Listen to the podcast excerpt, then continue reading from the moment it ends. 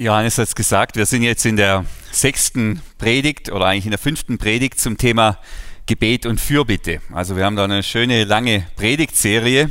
Und weil es so schön ist, haben wir im Prediger-Team beschlossen, dass wir da gerade weitermachen. Also es ist tatsächlich gar nicht die letzte Predigt jetzt, sondern wir führen das gerade noch fort in den Advent hinein. Allerdings sagen mir jetzt manche, ja, jetzt, äh, jetzt haben wir da schon so viel gehört über Gebet und Fürbitte oh, das setzt mich unter Druck. Ähm, noch mehr beten, noch mehr Stress. Und das ist überhaupt nicht das Ziel dieser Predigtserie. Gar nicht. Also wir wollen niemand unter Druck setzen. Es ist vielmehr so wie beim Essen oder wie bei einem guten Essen. Wenn es schmeckt, dann kommt die Menge ganz von alleine. Also das ist zumindest bei mir so. Könnte man meine Frau fragen, wenn es Maultaschen gibt, das fällt mir überhaupt nicht schwer, viel zu essen. Schmeckt einfach, da geht auch viel rein. Ich denke, und wenn es mit dem Gebet gelingt, dass es Freude macht, dass es schmeckt, dass es uns inspiriert, dann fällt es auch nicht schwer, viel zu beten. Und natürlich, also wir wollen dazu, wollen wir inspirieren, wir wollen Anleitung geben, wie wir gut beten können, dass es auch Freude macht, dass es schmeckt. Und gleichzeitig gibt es natürlich auch die Tage, wo es Rosenkohl gibt. Ähm, da schmeckt es natürlich nicht so prickelnd, aber ich weiß, es ist gut, es ist gesund, es ist wichtig und dann mache ich es trotzdem. Und dann wird trotzdem gegessen. Und mit dem Gebet ist es genauso. Es gibt die Tage, wo es schmeckt und das wäre das Ziel. Und dann gibt es die anderen Tage, da schmeckt es vielleicht nicht so. Und dann beten wir trotzdem, üben das ein, lernen das, dass es zum Lebensstil wird. So, das wäre die Idee, das ist die Vision hinter dieser Predigtserie. Hatim, der letzten Sonntag hier war, Hatim aus Israel, ein Pastor, der hat letzten Sonntag über Abraham gepredigt. Manche von euch waren wahrscheinlich da, erinnern sich. Und dieser Abraham, der wird uns heute zum Gebetslehrer werden. Gebetslehrer Abraham. Das ist das, was Johannes angekündigt hat, dass es vielleicht ein bisschen speziell wird. Denn der Abraham ist ja kein Christ. Ja, aber ohne den Abraham gäbe es keine Christen. Der Abraham, der hat 4000 Jahre vor Jesus gelebt, deshalb kann er auch gar kein Christ sein. Und das Besondere an Abraham ist, dass mit ihm eine ganz neue Epoche in der Menschheitsgeschichte beginnt. Also wenn wir die Bibel lesen, geht's los. Erste Buch Mose, Kapitel 1, da wird die Schöpfung beschrieben. Und dann kommen da mehrere Kapitel mit ganz, ich sag mal, mystischen Geschichten. Und dann ab Kapitel 12 tritt plötzlich eine Person aus diesem Nebel der Urgeschichte heraus. Ein Mann hört die Stimme Gottes und folgt dieser Stimme, lässt sich rufen, vertraut sich diesem Gott an und das ist eben Abraham. Mit ihm beginnt eine ganz neue Epoche in der Menschheitsgeschichte.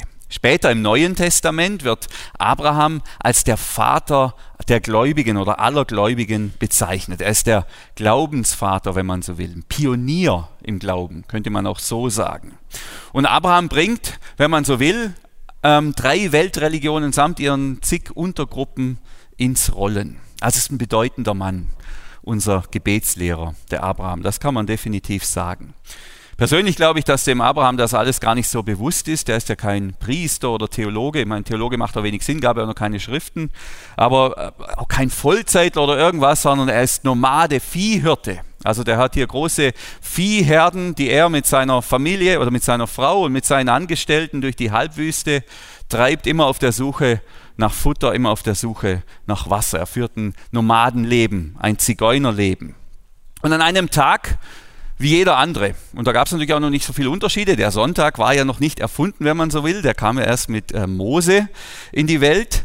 Ähm, an einem Tag wie jeder andere, und die waren alle mehr oder weniger gleich, da hält der Abraham Besuch zur Mittagszeit. Es ist in der großen Hitze. Abraham flackt da unter ein paar Eichen, erholt sich von der, von der großen Mittagshitze und ähm, da erscheinen drei Männer bei ihm vor seinem Zelt, also vor seinem Zelt und dem Zelt seiner Frau. Terebintenweg 1 könnte man sagen in der Wüste.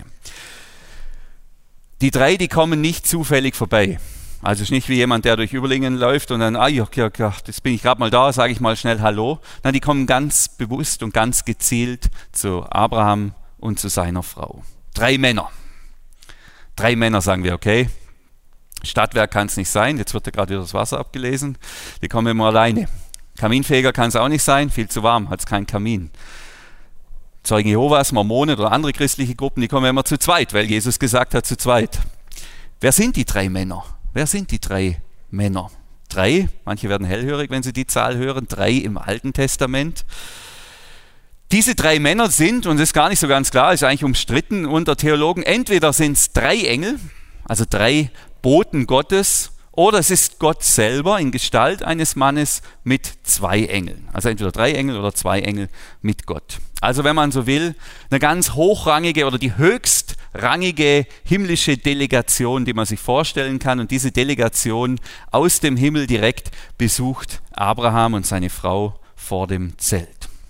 Und der Abraham, der da unter den Bäumen sitzt, der, äh, der öffnet die Augen und sieht diese drei Männer dastehen und der schnallt sofort. Der weiß sofort, dass hier, ähm, dass, dass hier Gott vor ihm steht, dass er hier eine Begegnung mit Gott hat.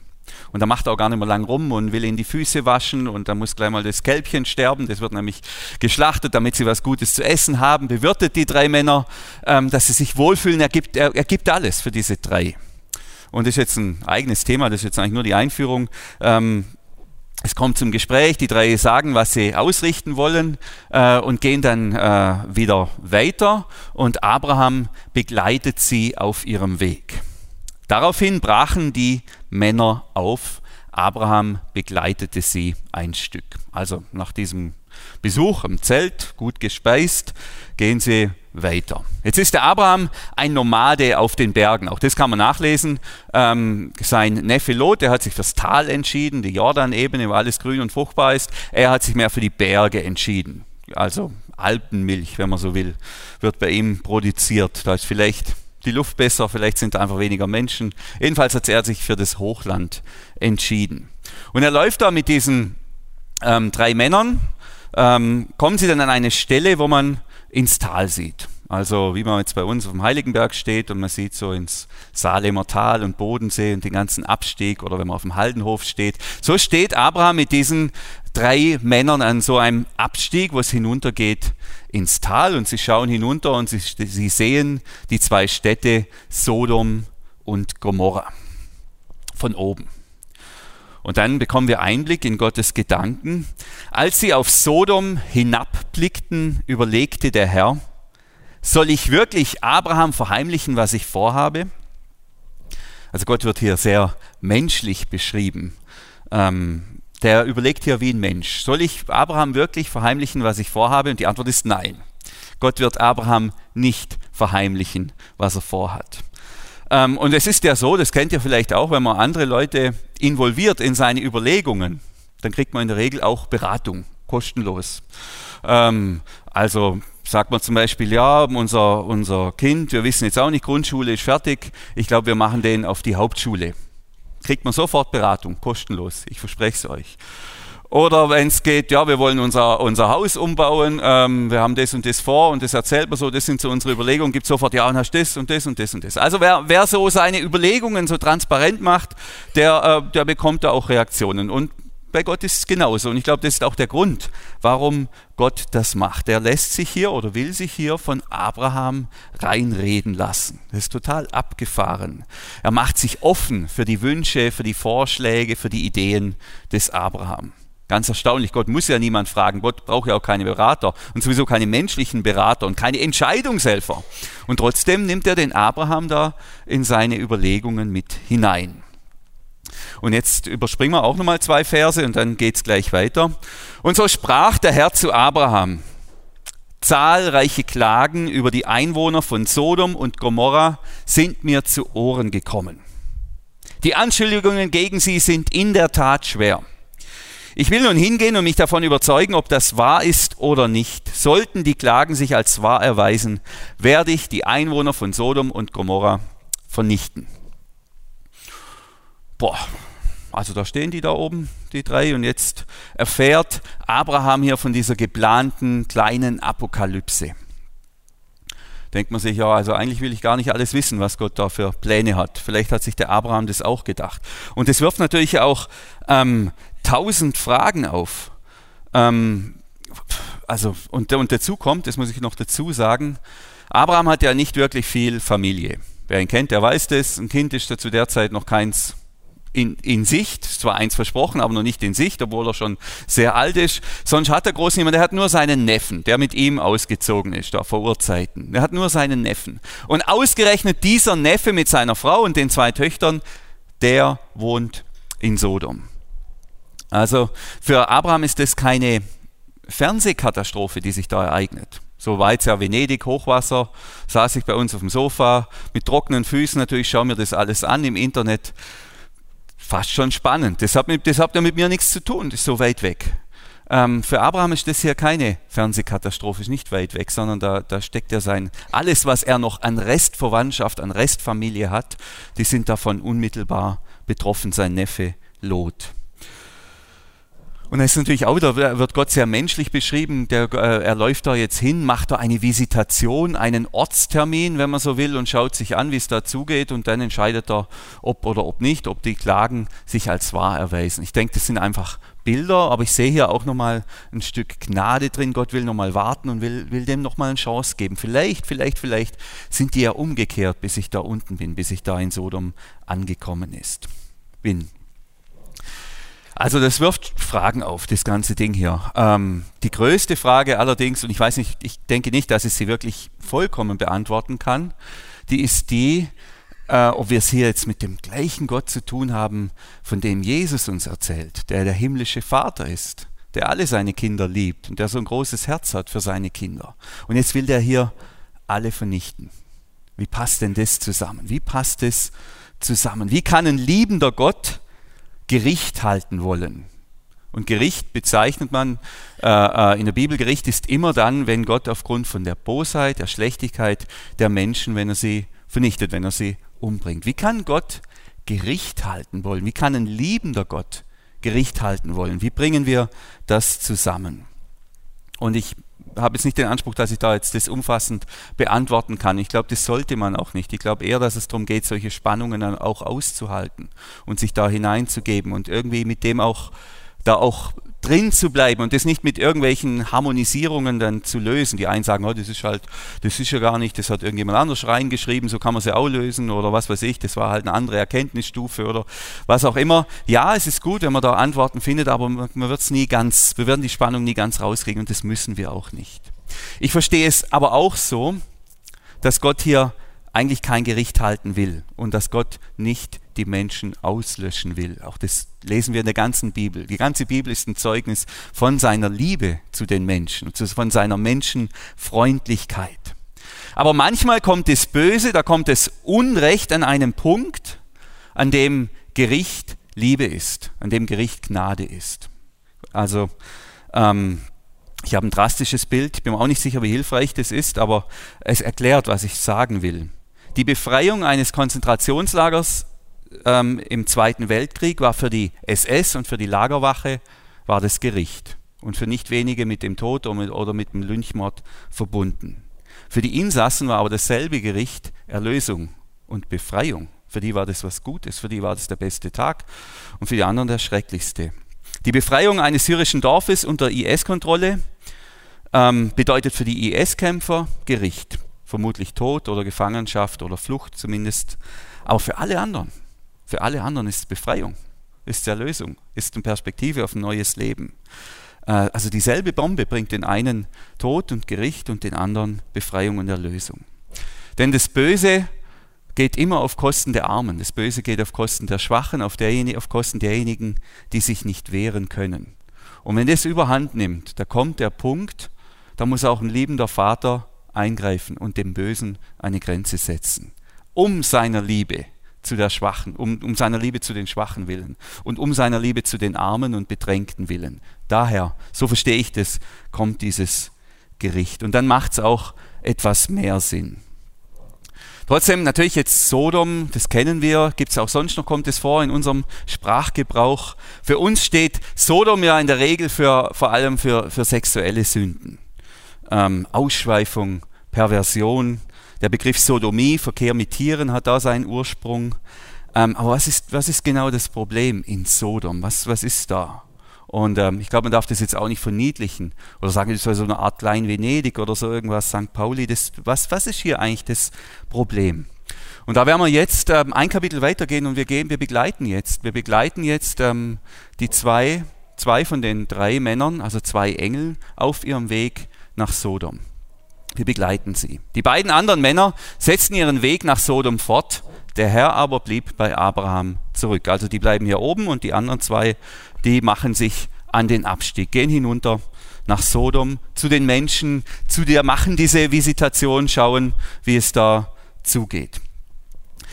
Ähm, und, jetzt passiert was, was, was wir vorher schon erlebt haben. Vorher saß der Abraham beim, bei unter, den, unter den Eichen da und dann kamen die drei und er hat sie sofort erkannt, ist aufgesprungen, hat sie begrüßt, hat sie aufgenommen in seinem Zelt, hat sie versorgt.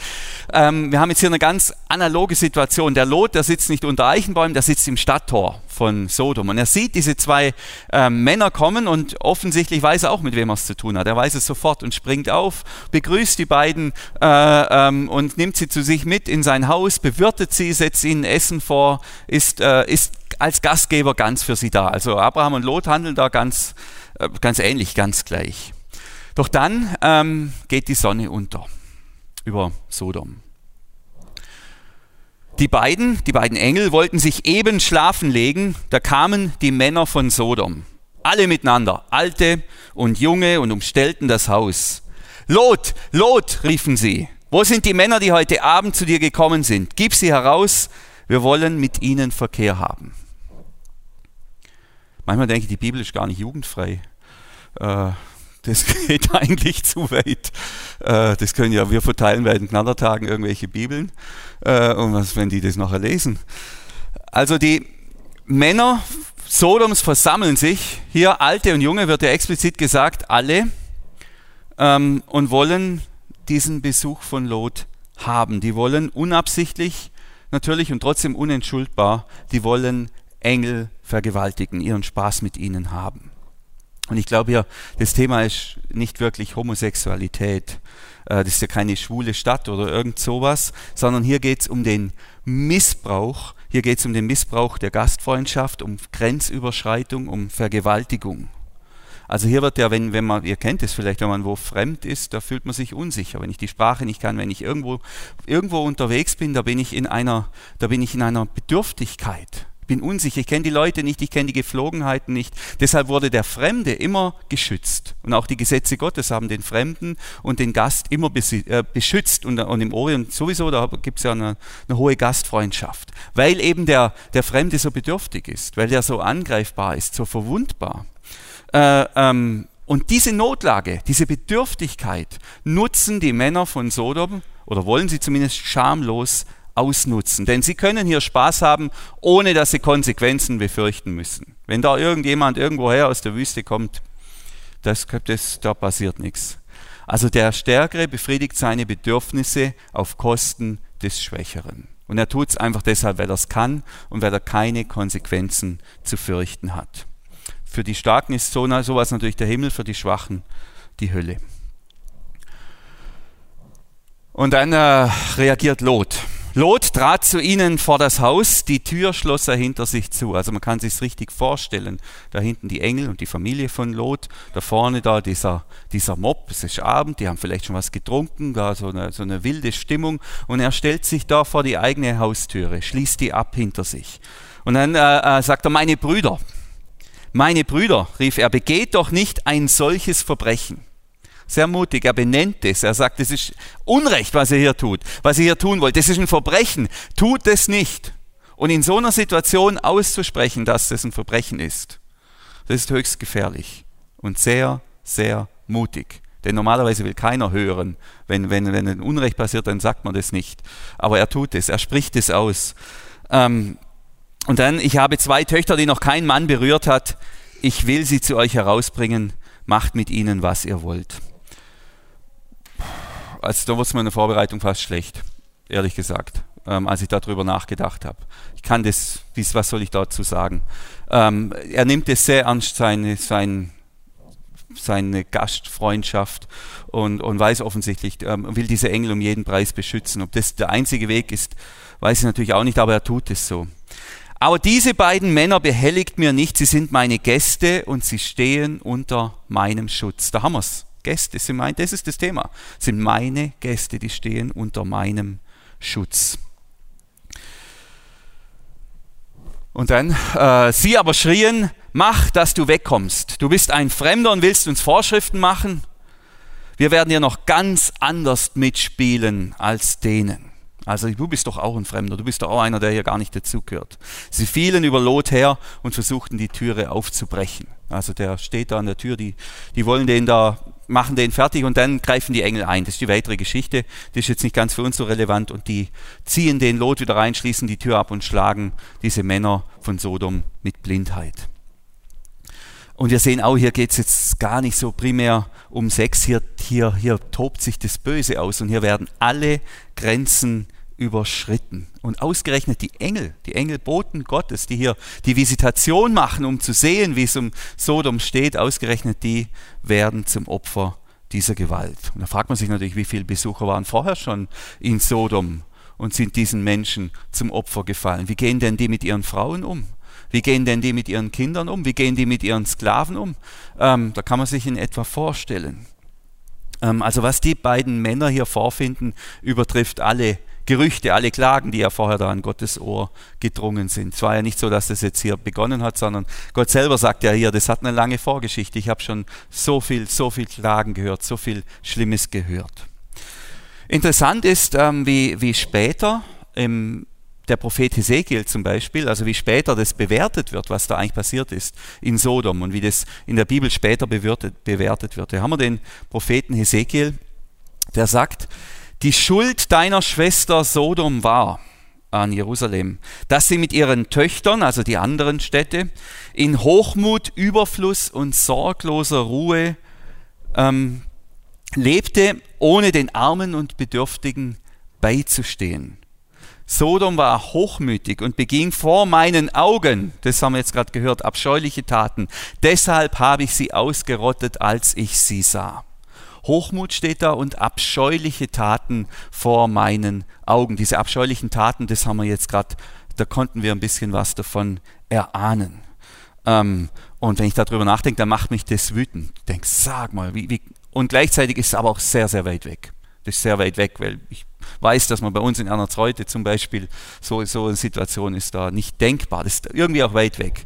Dann lese ich aber das andere. Also es sind nicht nur die Taten von den Menschen von Sodom, sondern es ist nicht nur das, was sie getan haben, sondern das, was sie auch nicht getan haben.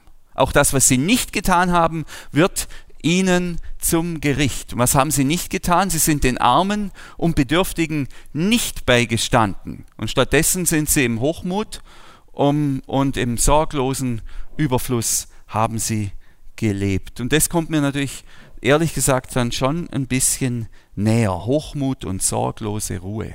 Hochmut, heute Show, machen wir uns mal lustig über alle und jedes, während gleichzeitig im Mittelmeer die Menschen ertrinken, die zu uns kommen wollen. Da merke ich, das kommt uns näher, kommt mir näher.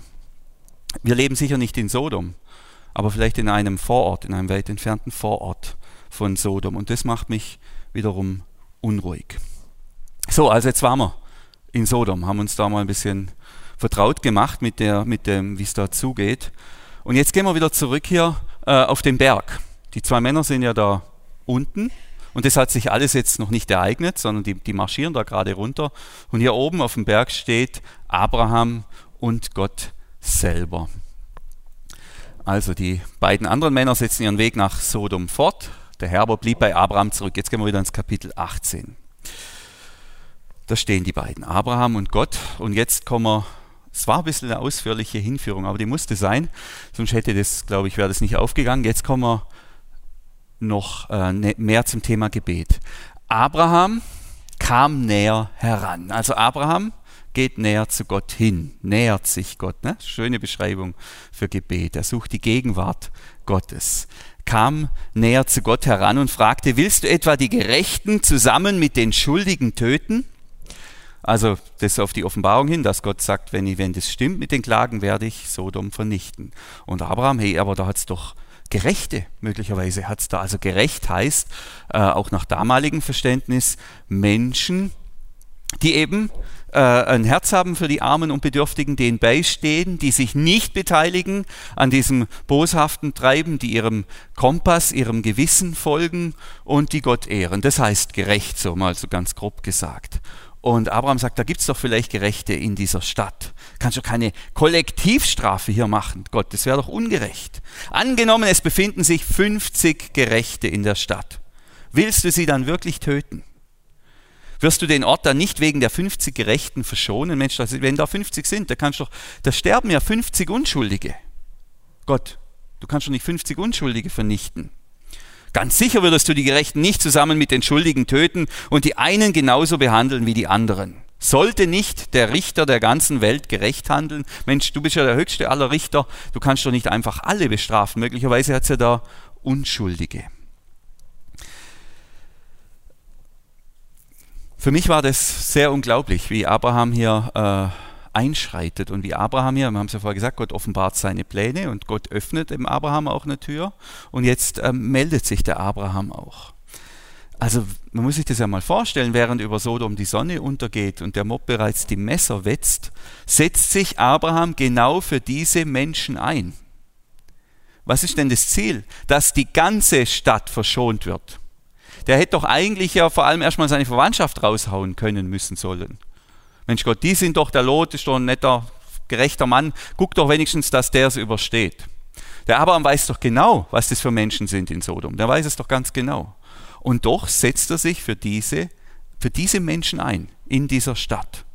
Also nicht nur für seine Familie, da hätte er anders argumentieren müssen. Er setzt sich für alle Bewohner ein in ihrer ganzen Verdorbenheit, diese ganzen Sodomiten, für die setzt er sich ein. Im Wissen, im Wissen, was das für Menschen sind.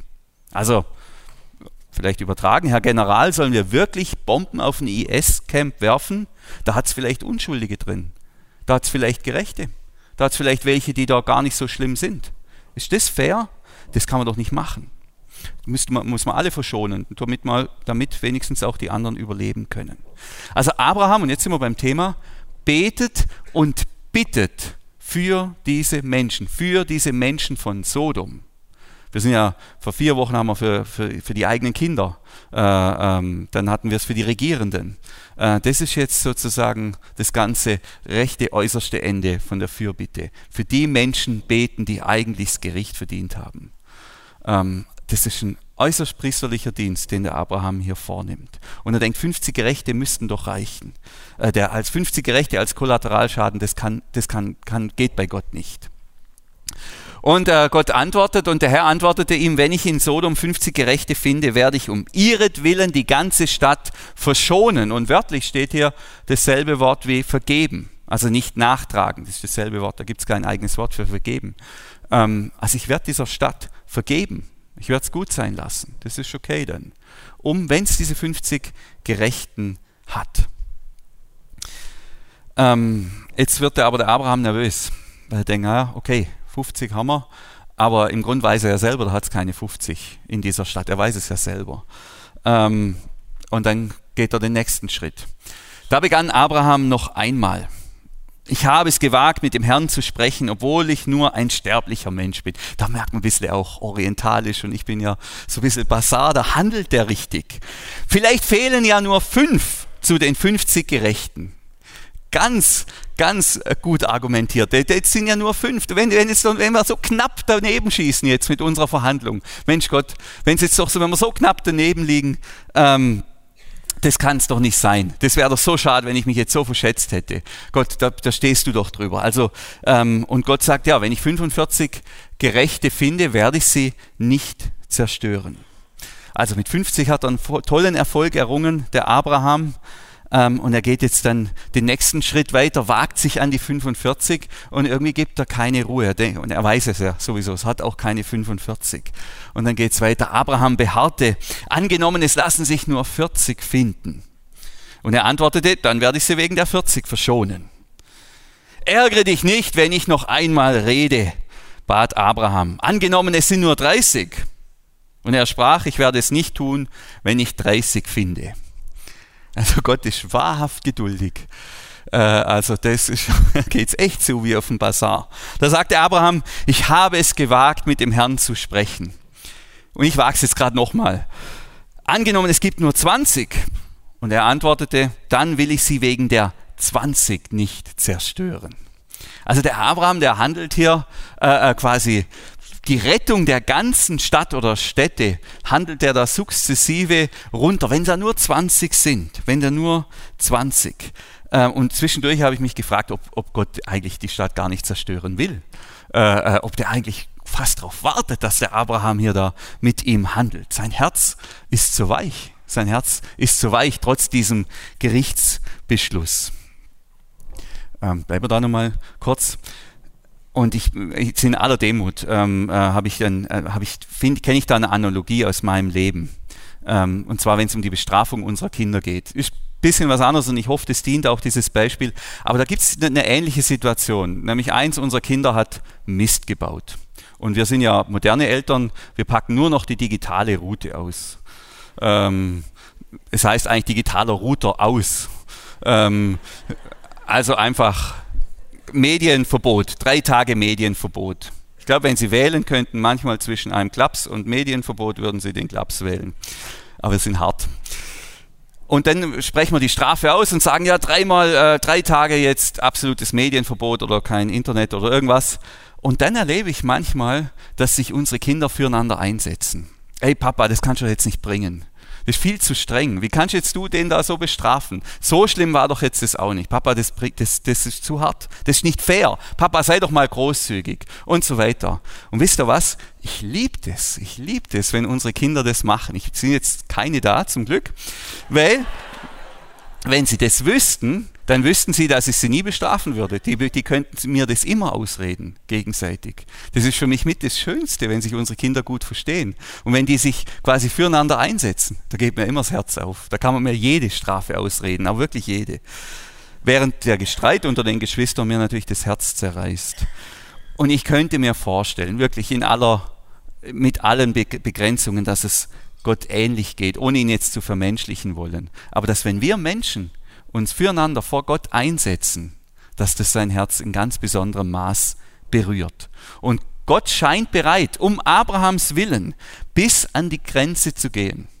Bis an die Grenze zu gehen. Und Abraham geht auch an die Grenze.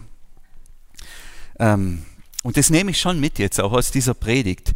Gebet und vor allem die Fürbitte, auch für andere Menschen, auch für schuldige Menschen, Menschen, die es verdient hätten, schlechte Menschen, Abraham setzt sich ja jetzt hier nicht für irgendjemand ein. Dieses Gebet findet bei Gott offene Türen, weil Gott eben alle Menschen liebt. 1. Timotheus 2, wir haben es gehört vor zwei Wochen.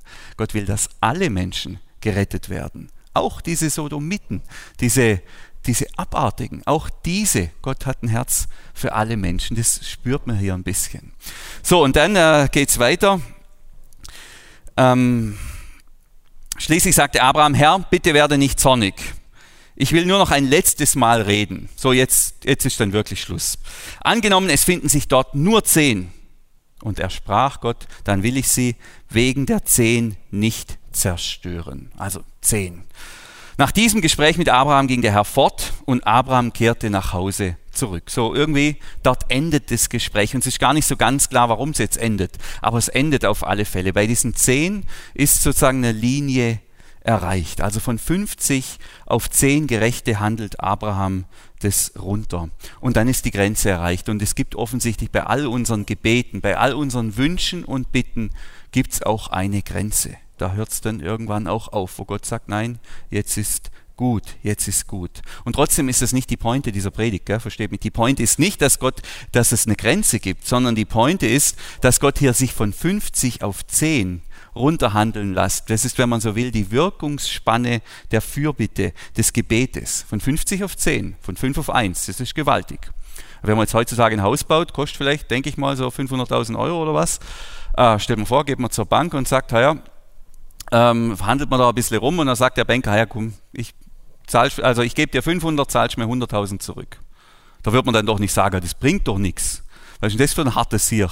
Also da wird man jubelnd heimkommen und wird gerade nochmal ein Haus kaufen. Ist ja klar, wird man zur nächsten Bank gehen und erst wieder, wieder ans Limit gehen.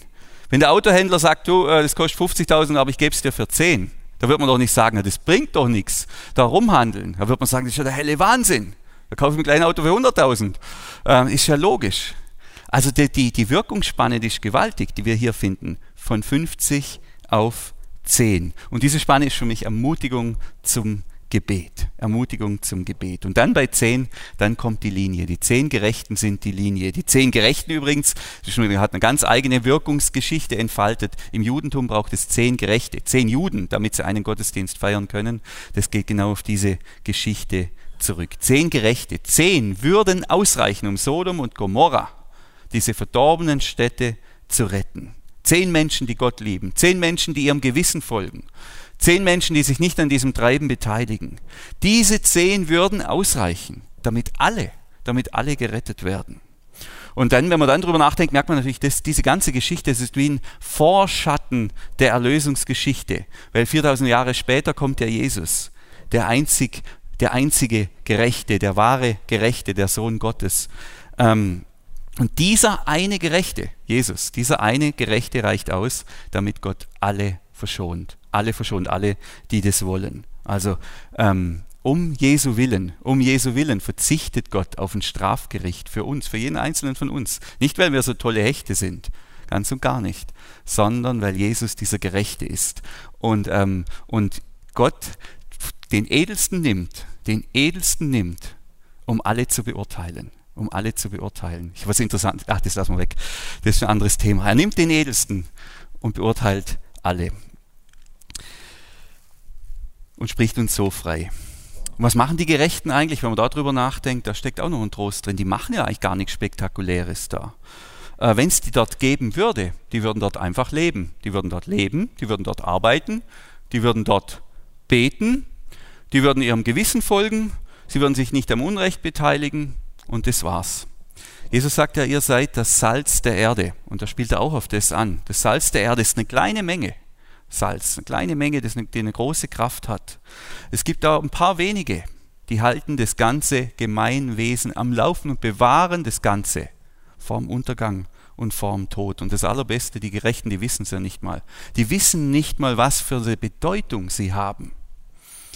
Und das ist für mich auch ein Zuspruch und ein Trost für alle, für alle von uns, die sich vielleicht als kleines Licht fühlen, auch als Christen, die sagen, ja, wer bin ich? Ich habe kein Hilfswerk gegründet, habe keine, ich habe nicht mal einen Hauskreis gegründet. Ich schaffe es gerade mal noch regelmäßig hinzugehen. Äh, ich bin einfach ein kleines Licht. Ähm, vielleicht sind wir alle kleine Lichter. Und wenn wir nichts Großes tun als leben, arbeiten und beten, unserem Gewissen folgen und uns nicht am Unrecht zu beteiligen dieser Welt, dann ist das sehr, sehr bedeutsam. Dann ist das sehr, sehr bedeutsam. Dann kann das eine große Kraft haben für alle. Denn diese zehn retten oder würden das Leben aller retten, ohne es zu merken. Ja, das war die Abrahams Erfahrung ähm, mit Gebet. Leider waren in Sodom keine zehn Gerechten. Es waren vier, vielleicht auch nur zwei, vielleicht sogar nur einer, der Lot.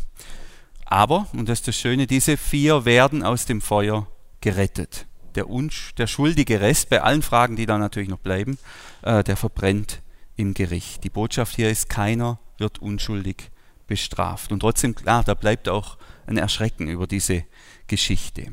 Für mich ist diese, Einladung, äh, ist diese Geschichte eine Einladung zum Gebet und eine Einladung zur Fürbitte. Abraham lehrt mich, mich Gott zu nähern, frech, frech zu nähern, fast aufdringlich. Ähm, und mich für meine Mitmenschen einzusetzen. Das lehrt er mich auch. Und er lehrt mich, der Abraham, und das ist der ganz große Punkt, er lehrt mich für die schlechten Mitmenschen einzusetzen, für die Gewalttätigen, für die Übergriffen, für die, die es eigentlich nicht verdient haben. Für die setzt sich der Abraham ein und ist mir hier ein Vorbild, dass mein Gebeten nicht nur bei mir bleibt, sondern dass ich andere Menschen auch mit hineinnehme in meine Gebete. Und Gott hat diesen Abraham gehört er hat diesen Abraham ge gehört und hat sich da wir mal ordentlich reinreden lassen. Und trotzdem wirkt das Gebet nicht unendlich.